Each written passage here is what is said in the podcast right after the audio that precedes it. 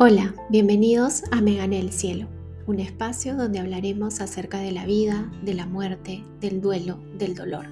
Un espacio donde hablaremos acerca de todo aquello que a los demás les incomoda. Gracias por estar acá. Empecemos.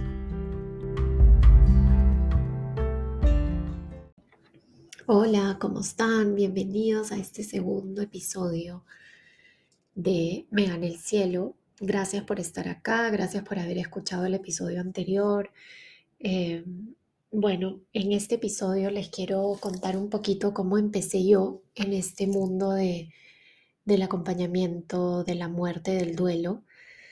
Yo pienso, y ya los que me siguen hace tiempo saben que yo siempre digo, todo es perfecto, porque sí siento que de una loca y extraña forma todo es perfecto, que las piezas se acomodan donde se tienen que acomodar a veces no lo entendemos, ¿no? Porque ciertas piezas se acomodan en ciertos lugares, pero conforme yo creo que vamos, no sé, nos distanciamos un poquito, ¿no? Vamos eh, entendiendo, vamos comprendiendo por qué ciertas piezas se acomodan donde se acomodan, ¿no? Y, y ahora que lo pienso, yo creo que fueron dos cosas las que determinaron mi camino. Una de ellas fue la noche que murió Gabriel. Em, salimos de la clínica y yo no quería ir a, la, a mi casa a dormir, así que nos fuimos a la casa de mis papás. Y me acuerdo, eran como las 4 de la mañana, 3 de la mañana por ahí, me acuerdo haber estado sentada en la cama de mi mamá y que mi mamá se acercó y me dijo, vas a dormir o ya quieres dormir o algo así. Y yo le dije, no mami, este, no voy a dormir. Hoy y no voy a dormir nunca. Em, me quedé sentada en la cama de mi mamá, me acuerdo al borde de la cama, como en la esquina de la cama, mirando al piso sin entender lo que acababa de pasar. O sea, yo sabía, era consciente, sabía que mi hijo había muerto. O sea, esa no era la parte que no entendía. Lo que yo no entendía era cómo Gabriel simplemente había desaparecido. O sea, cómo hacía cinco horas atrás yo podía abrazar a mi hijo, yo podía verlo, yo podía besarlo, yo podía olerlo, podía hablar con él. Y ahora no, y en ese momento ya no podía, o sea, era como, no entiendo, no entiendo, no entendía a dónde se había ido, no entendía eh, cómo así de un momento a otro había desaparecido, no entendía nada. ¿No? Y, en ese momento que estaba con toda esta confusión y con todo, obviamente, este dolor, llegó a mí, a mi mente como una especie de claridad que hoy le agradezco enormemente y que fue que en ese momento entendí que Gabriel no se había ido, que Gabriel seguía estando conmigo. Y otra cosa que entendí era que, o no sé si entendí, ya no sé si la palabra es entender, pero yo creo que sí, porque tuve como mucha claridad, ¿no? Otra cosa que entendí era que había algo atrás, o sea, había algo atrás de todo eso. No, había algo más grande atrás de, de todo este dolor, de toda esta confusión, de toda esta tristeza. Yo sabía, o sea, me vino como esta certeza, hay algo más atrás de todo esto, ¿no? Y yo siempre supe, o sea, no es algo más grande que mi hijo, porque nada va a ser más grande que mi hijo. pero sí como que hay algo más atrás de todo este sufrimiento, hay algo más atrás de todo este dolor. Y yo creo que ahí empezó. Esa fue una de las, de las señales, digamos, si lo queremos llamar así, em, que determinó mi, mi camino, ¿no? Yo empiezo desde ese momento en esta búsqueda, ¿no? En esta búsqueda de qué es eso que, o sea, ¿qué es esa certeza? Porque yo sabía que había una certeza, pero no sabía cuál era. O sea, yo sabía que había esta certeza de que había algo más grande atrás, pero obvio no sabía qué era. Entonces, empieza ahí como una especie de búsqueda de saber qué es eso, ¿no? Que yo sabía que existía, pero no sabía qué era. Y luego vino la segunda señal, que fue en realidad creo que fueron tres, pero bueno, nada. Acá vamos, vamos, mientras se los cuento, me voy, voy viendo. Pero la segunda fue al día siguiente o a los dos días, creo que fue al día siguiente de la muerte de Gabriel, yo me acerco donde una amiga y le digo, quiero hablar con esta persona, porque yo sabía que esa persona, que era del colegio de mi hijo, de Cristóbal, eh, había pasado por esto hacía como un par de años o tres años atrás. No es más, yo me acuerdo antes de que Gabriel muera que yo la veía en el colegio a esta mamá y que yo decía, wow, o sea, ¿cómo puede estar viva después de, de, que su hija se murió? ¿Cómo puede seguir, cómo puede venir al colegio a recoger a su hijo? O sea, ¿cómo puede continuar con la vida? Era una cosa que yo, cada que la veía, o sea, sentía una admiración increíble por ella y me parecía como alucinante verla seguir con su vida después de que su hija había muerto, ¿no? Entonces, yo dentro de mi círculo familiar y, y, amical y en realidad dentro no conocía a nadie que había pasado por esto, ¿no? Y yo en realidad lo único que quería era hablar con alguien que había pasado por esto y que me diga, sí vas a volver a ser feliz, o sea, sí vas a poder, sí, la vida va a volver a tener color, o sea, va a ser una mierda el camino, pero sí vas a poder seguir viviendo, porque en ese momento uno piensa que, que no vas a poder, o sea, literal, no vas a poder seguir viviendo. Entonces yo necesitaba que alguien que ya había pasado por el infierno me diga, pasé por el infierno y sobreviví, y tú también vas a poder. Y solo se me ocurrió esta persona. Entonces le digo a esta amiga, por favor, dile a esta persona que necesito hablar con ella. Entonces ella me dice, Gucci, no te preocupes, yo le voy a decir al, a los días, o no me acuerdo si fue al día siguiente o a las horas, no recuerdo, este, esta, esta amiga se me acerca, de verdad que yo vi el dolor en sus ojos, o sea, ella no quería decirme, no quería como que darme esa noticia, en verdad sí lo sentí. Y me dijo, Uchi, esta persona no quiere hablar contigo, o sea, esta persona no se siente lista para hablar contigo. Y yo de verdad en ese momento sentí como que me clavaban un cuchillo en el corazón. O sea, de verdad sentí un dolor enorme porque era, yo sentía que esta persona era como, iba a ser como mi salvación. O sea, yo sentía que esta persona era la única que me iba a poder ayudar. Y cuando esta única persona que yo pensé, ¿no? Me, me dicen, no, esta persona no quiere hablar contigo, sentí que otra vez mi mundo se derrumbaba. O sea, me sentí otra vez en el suelo. Y me acuerdo que me puse a llorar y que no entendía y que me dolía de verdad, o sea, sentí un dolor profundo, ¿no? En ese momento obviamente me molesté con esta persona, dije, ¿cómo puede ser posible? O sea, yo estoy en el peor momento de mi vida y lo único que quiero es hablar con ella, o sea, ¿cómo ella no puede hablar conmigo? Obvio, ahora lo entiendo. Lo entendí al poco tiempo después, obvio esta persona no estaba lista porque no había terminado de, sanar, o sea, no había todavía terminado de, procesar lo que le había pasado. Entonces, obviamente, hablar conmigo iba a revivir todo lo que, todo lo de la muerte de su hija y ella no quería, ella no se sentía lista. Obviamente, le entiendo. En ese momento no, en ese momento no le entendí, ¿no? Entonces, en ese momento, yo me prometí a mí misma que nadie, o sea, que si en mis manos estaba que nadie más pase por eso que yo pasé, o sea, lo iba a hacer. O sea, que yo no, o sea, en ese momento sentí, dije, nadie puede sentir este rechazo en el peor momento de su vida. O sea, no, si en mis manos está impedirlo, lo voy a hacer.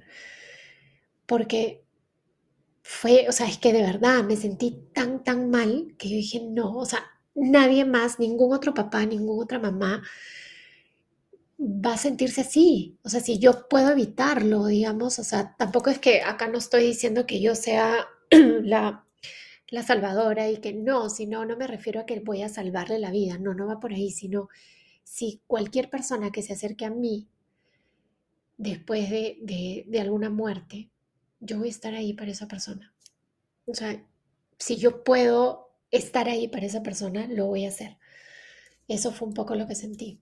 Entonces yo creo que fueron esas dos cosas las que de alguna manera me, me hicieron y empezar en este, en este camino, ¿no? luego obviamente vino otra señal hermosa que ya se las voy a contar en otro episodio cuando les hable acerca de la creación de Taniyai, que tiene mucho que ver estas dos, obviamente estas dos como, como señales o estas, estas dos cosas que me pasaron, tiene muchísimo que ver en la creación de Taniyai, pero, pero digamos que ahorita me quiero enfocar solo en estas dos y no en, en Taniyai, porque Taniyai lo quiero dejar para otro episodio, porque es una historia también súper bonita y, y lo bueno que acá en el podcast me voy a poder extender un poco este, para, para realmente contarles cómo fue, porque es una historia muy, muy linda, muy loca también. Este, entonces, yo creo que, regresando ¿no? a, a, eso, yo creo que fueron esas dos, ¿no? El hecho de, de saber y de tener la certeza de que había algo más, de que yo sabía de que mi hijo seguía vivo, de que yo sabía de, de que su vida no había sido en vano, ¿no? Yo sabía de que los cuatro años, nueve meses, 21 días que Gabriel estuvo vivo, que estuvo vivo en este planeta, ¿no? Em, no fueron en vano, no fueron en vano, ¿no? Y yo creo que esa noche, inconscientemente, de alguna manera también como que me, me prometí o le prometí a Gabriel, tu vida no va a ser en vano. No, tú no viviste en vano de alguna manera, no, yo voy a hacer honor a tu vida, ¿no? Y, creo que desde el día uno lo, lo hice, ¿no? Eh, y lo otro, eso, que no, que la verdad, yo creo que una persona, no, no quiero decir un papá o una mamá, porque acá de repente me está escuchando alguien que ha perdido a su mamá o a su papá, o a su hermano, hermana, no sé. O sea, yo creo que cuando pierdes a alguien muy querido, ¿no? Es como que tú necesitas que alguien te diga, sí vas a poder, que alguien te diga, no estás solo, no estás sola, ¿no? Porque uno se siente muy solo. O sea, yo me acuerdo que yo estaba rodeada de gente, obviamente, ¿no? Estaba con mi familia, con mis amigas, o sea, estaba con mucha gente, pero me sentía sola porque a nadie más de las personas que en ese momento me acompañaban, a nadie más le había pasado. Entonces, de verdad me sentía sola, muy sola. Y que alguien te diga, no estás sola. O sea, que alguien te dé la mano, que alguien simplemente te abrace y no te diga nada, pero que tú sepas que esa persona ha pasado por eso, o sea, que alguien te diga si vas a volver a ser feliz, ¿no? Si vas a poder seguir viviendo, porque eso era lo único que, que yo quería, o sea, no era ni siquiera el ser feliz, porque en ese momento obviamente la felicidad estaba a años luz de mí, o sea, yo no, no ni siquiera la pensaba en, en volver a ser feliz, o sea, lo único que yo pensaba en ese momento era si, iba a poder seguir viviendo, no me interesaba cómo, no me interesaba si triste, este, lo que sea, en, en, dolor o en sufrimiento, lo que sea, pero simplemente seguir viviendo. Y que alguien venga y te diga, sí vas a poder seguir viviendo, nada más. O sea, yo lo único que necesitaba era esas palabras de alguien que lo había pasado. Entonces, como no las recibí, pues me las dije a mí misma, creo que las busqué y llegaron, gracias a la vida, llegaron de, de otras personas, increíblemente personas que no, ni siquiera eran peruanas, ni siquiera estaban en Perú, pero esas palabras que yo tanto quería escuchar llegaron a los meses. Este, pero en ese momento dije, ok, ya está, estoy sola, ¿no? Y, y empecé a buscar, empecé a buscar, ¿no? Y ahí es que que bueno, nada, ahí es que empiezo a buscar y llegan otras cosas a mi vida y empieza como Tanilla y, y ya, como, como les dije, se los dejo para otro episodio, pero, pero no sé, yo siento que, que finalmente mi vida y, y, y no solo lo de Gabriel, o sea, yo creo que todas las decisiones que hemos ido tomando, ¿no? Que, he ido, que fui tomando en mi vida, me llevaron a, a ese momento, me llevaron a, a donde hoy estoy, ¿no? Este, es increíble porque nosotros con Juan José, mi esposo, eh, y con Cristóbal Chiquito nos fuimos a vivir a Canadá. Vivimos en Canadá cuatro años. Y yo salí embarazada de Gabriel en Canadá. Y esta es otra historia linda también, que no sé si, si se las dejo para otro podcast o algo, pero se las cuento rapidito. O sea, yo salí embarazada de Gabriel en Canadá. Y estando embarazada de Gabriel, yo le dije a mi esposo, quiero volver a Lima, quiero volver a Perú, ¿no? Este, no quiero que mis hijos, que mis hijos crezcan acá, lejos de la familia, ¿no? Solos en un país eh, frío, frío en el sentido del clima y frío también de las personas. Un país maravilloso, ojo. Ahorita mi hijo se fue a vivir allá, o sea, Cristóbal, pero y de verdad que le agradezco mucho. Es un país maravilloso que te ayuda muchísimo. Vivimos muy felices esos cuatro años, pero yo nunca me sentí eh, como en casa. A diferencia de Colombia, por ejemplo, hace cuatro años que vivo acá en Colombia y yo en Colombia me siento en casa. Desde el día que llegué me sentí en casa. En Canadá nunca me sentí en casa, nunca, ninguno de esos cuatro años me sentí en casa. Siempre me sentí una extranjera, nunca me provocó echar raíces. Eh, bueno, en fin, y, nada, y lo conversamos con mi esposo para, volver a Perú. Y, y, bueno, y cómo son las cosas, que digo que todo es perfecto. Ay, perdón, que se me cruza la Janice, que es mi gata. Yo ya les dije en el, en el episodio anterior que acá es así, va a ser. Este, con de repente mis gatos o ruidos o etcétera. Este, me perdí en que estaba. Ah, ya. Bueno, de que al final todo se da como se tiene que dar, ¿no? Entonces, cuando yo converso con Juan José para volver a Perú, un amigo de él le escribe y le dice, oye, hay un súper buen trabajo en Perú y creo que tú serías ideal para este trabajo.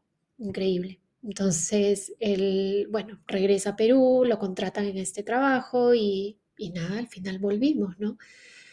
Y yo me pongo a pensar, y fue Gabriel el que nos hizo volver, porque si yo no salí embarazada de Gabriel, y no lo, no lo buscamos a Gabriel, digamos, ninguno de mis tres hijos fue como planeado, o sea, fue como ya, ok, vamos a buscar un, un hijo, un segundo hijo, un tercer hijo, no, es como que nosotros siempre fuimos como abiertos a, a que ellos van a llegar, o sea, si íbamos a tener hijos, iban a llegar cuando ellos tenían que llegar y así fue, y en verdad llegaron en, en, el mejor momento cada uno de ellos, ¿no? Es increíble. Em, entonces, si yo no salía embarazada de Gabriel, no hubiésemos regresado a Perú, nos hubiésemos quedado en Canadá. Y fue Gabriel el que nos hizo volver. Y yo creo que fue Gabriel el que nos hizo volver porque él sabía lo que iba a pasar. Él sabía que él venía por poco tiempo. Él sabía que se iba a morir. ¿no? Eh, de niño, entonces, y que él quiso de que nosotros cuando sucediera esto, sucediera su muerte, pues estemos acompañados, estemos en nuestro país, estemos acompañados de la familia, estemos con los amigos y no estemos solos en un país extraño, ¿no? Y, yo no me quiero ni imaginar qué hubiese sido, porque Gabriel iba a morir, estando en, Japón, en China, en Australia, en Canadá o en Perú. Gabriel iba a morir.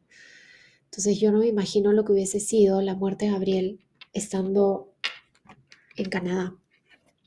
No, em, solos, sin que mis papás puedan ir, porque el tema de la visa, pues en esa época no, es, no era como acá, tú la tenías que sacar por el tiempo que viajabas y me acuerdo que te la daban, o sea, tú mi mamá, por ejemplo, cuando iba a visitarme era ya, tenía que ir con el pasaje comprado y le daban la visa, o sea, solo por el tiempo que, tenía el pasaje y solo se la daban por una, o sea, por una era una entrada, digamos, no era como la americana que te la dan por 10 años o ahora que te dan la visa por 5 años, la de Canadá.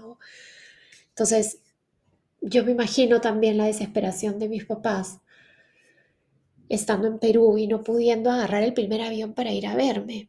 ¿No? Teniendo que hacer el trámite de la visa, demorándose, y Juan José y yo allá solos. Obvio, teníamos muy buenos amigos, también estaba el primo hermano de Juan José con su esposa.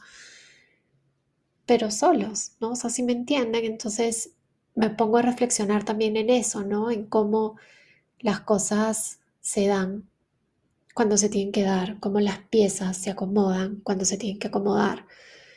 Y, esto de, volver de Canadá, créanme que no fue inmediato que lo, que, o sea, Gabriel muere y no es que en ese momento lo pensé, o sea, no sé en qué momento después de la muerte de Gabriel que yo pienso en eso, ¿no? Eh, en que sí, o sea, fue una pieza más que se acomodó y que en un momento, estando en Perú, con Gabriel vivo, ¿no? Con mi esposo decíamos, pucha, habrá sido buena idea regresarnos de Canadá, nosotros ya teníamos la residencia canadiense, entonces era como, en un momento es más, lo pensamos hasta volver, y si volvemos, porque todavía podíamos volver, este, y luego fue, no, estamos bien acá, ¿no? Y, y, y, luego, como les digo, no sé en qué momento fue que reflexioné sobre esto y dije, wow, Gabriel nos hizo volver, porque él quería, él sabía y él quería que estemos acompañados cuando, cuando su muerte suceda, ¿no? Así que si ahorita tú sientes que hay piezas en tu vida que, que no las entiendes, hay piezas de tu, de tu rompecabezas que se han acomodado en lugares que tú dices, por Dios, o sea, no entiendo nada, confía. Solo te puedo decir eso, confía, porque el universo trabaja de forma perfecta. Eh, si quieres, también piensa, Dios trabaja de forma perfecta. Todas las piezas se acomodan donde se tienen que acomodar. Eh, y eso confía confía en que, en que todo está bien. No en que todo estará bien, no, todo está bien. Bueno, así que eso, quería contarles, ya les contaré en otro, en otro episodio la historia de Taniyai, como les dije, que es una historia muy bonita también, con muchas señales lindas. Em, y bueno, gracias por, por, los comentarios que me dejaron en, en en el box de preguntas que les puse en Instagram porque me han dado también un montón de, ideas sobre temas. Hay temas que yo ya los tenía apuntados, pero hay temas nuevos que, que, me han sugerido que me parecen súper para, hablarlos por acá. Y bueno, gracias, gracias por escucharme nuevamente, gracias eh, por estar acá y nos veremos la próxima semana seguro en, en otro episodio más de Mega en el Cielo. Que tengan una linda semana.